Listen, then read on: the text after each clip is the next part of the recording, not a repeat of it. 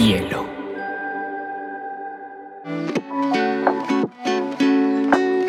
Hola, bienvenidos a Te Cuento News, un espacio donde analizaremos las noticias más importantes del mundo digital y la Web3 en menos de 20 minutos.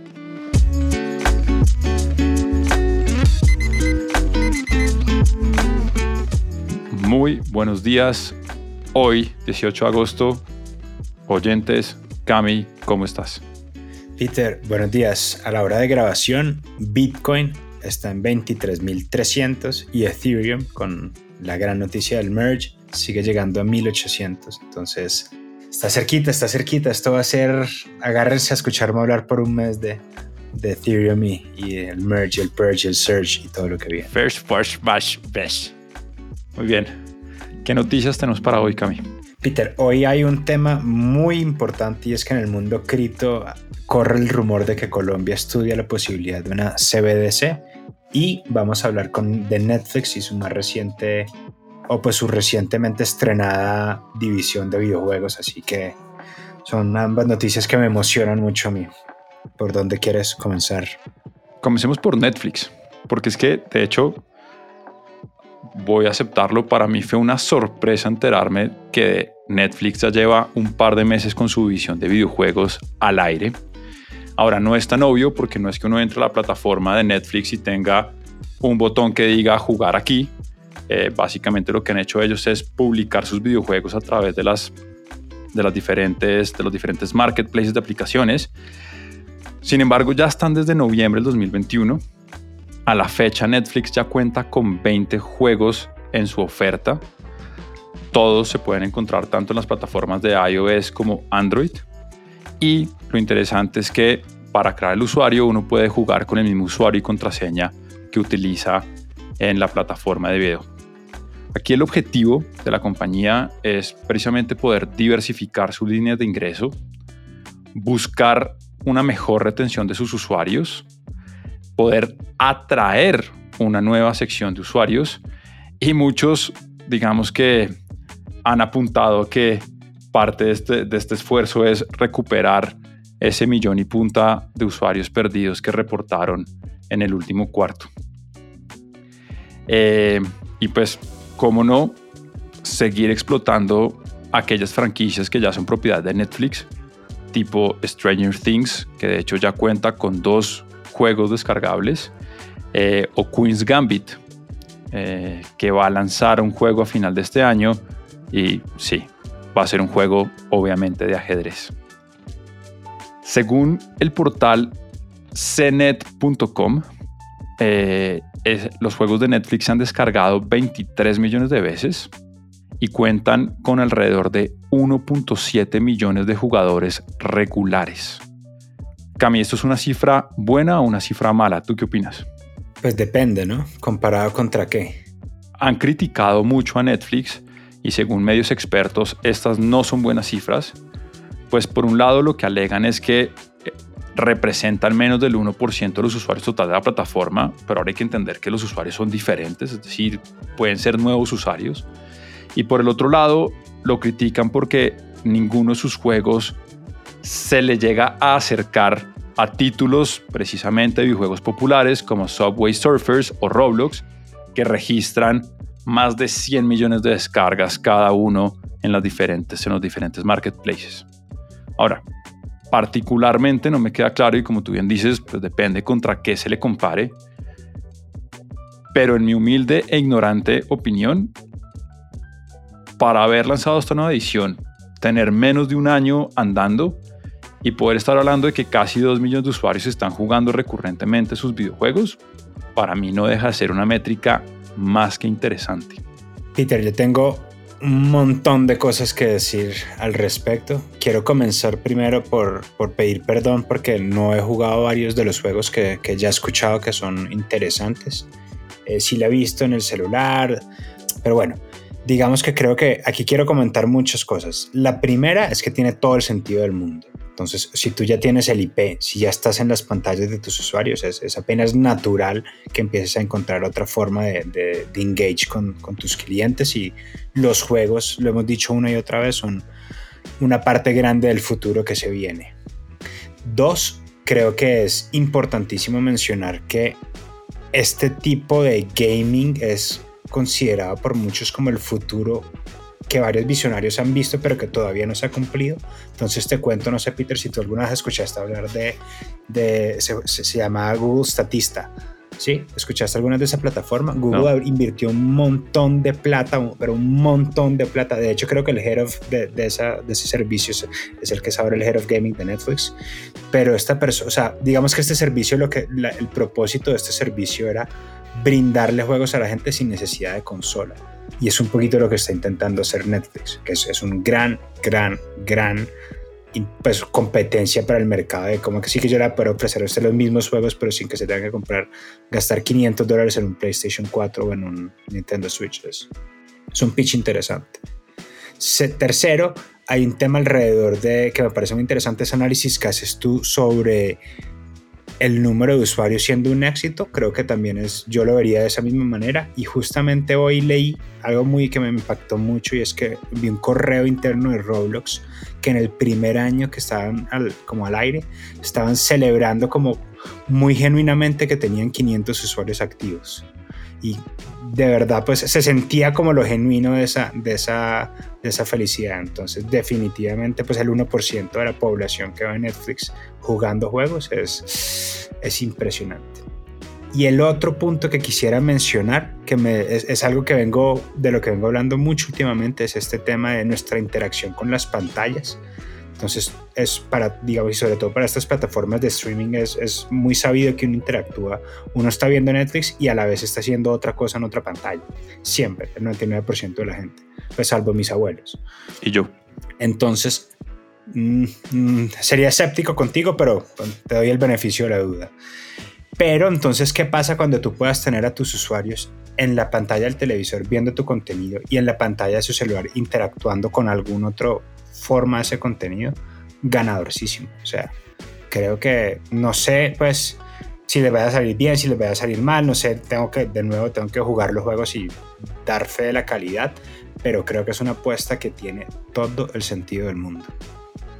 Me voy a extender un poquito más porque es que hay, hay, otro, hay otro tema que tú ya vienes aquí delineando y es la visión de Netflix es convertirse en el distribuidor de entretenimiento más grande del mundo comenzaron distribuyendo DVDs precisamente para poder darle una mejor comodidad y acceso a los usuarios que no querían ir hasta las tiendas físicas como Blockbuster.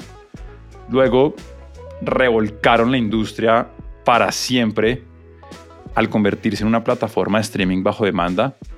Luego incursionaron la producción de títulos originales precisamente para televisión y cine de hecho, ya cuentan con 8 Oscars y 112 Emmys en menos de 8 años como creadores de contenido. Y que hagan este movimiento hacia los videojuegos, pues es parte de su, es, es parte de su visión como empresa. Entonces, estratégicamente hace mucho sentido y también cuando se analiza de negocio, y aquí volviendo a nuestro capítulo de videojuegos, que hoy el mercado de videojuegos es más grande que la suma de el streaming de video y el streaming de música juntos, pues es un movimiento que hace todo el sentido y posiblemente vamos a ver a Netflix apostándole muy, muy duro en los años venidores. Entonces, bueno, esta era la noticia, Cami, que me pareció bien interesante y me pareció también interesante que desconocía que Netflix estaba metido en esto. Chévere. Bueno, Peter, no, pues sí, menos mal nos paras porque nos quedamos hablando todo el tiempo sobre eso. Yo te voy a contar entonces que en el mundo cripto, increíblemente llega esta noticia por el mundo cripto y no por las fuentes de noticias nacionales, que toda justicia no sigo tanto.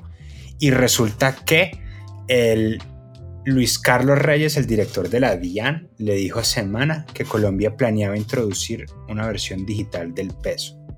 Esto se le conoce como un CBDC, esto es un Central Backed Digital Currency, y es como el next big step de la frontera económica digital. Entonces te voy a hacer la pregunta aquí, Peter, de cómo te imaginas tú pues, la diferencia que es entre una CBDC y una criptomoneda. Esa es una gran pregunta que no tengo clara, Cami, para que por favor nos, nos ilumines. Chévere, entonces digamos que la esencia de todo este tema es que es una manera de llevar, de digitalizar el peso. Entonces esto va a ser como que piense que usted puede tener acceso a su plata sin necesidad del banco. Entonces ya, ya empieza como a, a, a, dibujarse qué es lo que me gusta tanto a mí de, estas, de, este, de estos caminos. Y hay una, una opción grandísima de digitalizar la economía nacional, de acabar con la informalidad, de, de proveerle servicios financieros a, a, la población en general.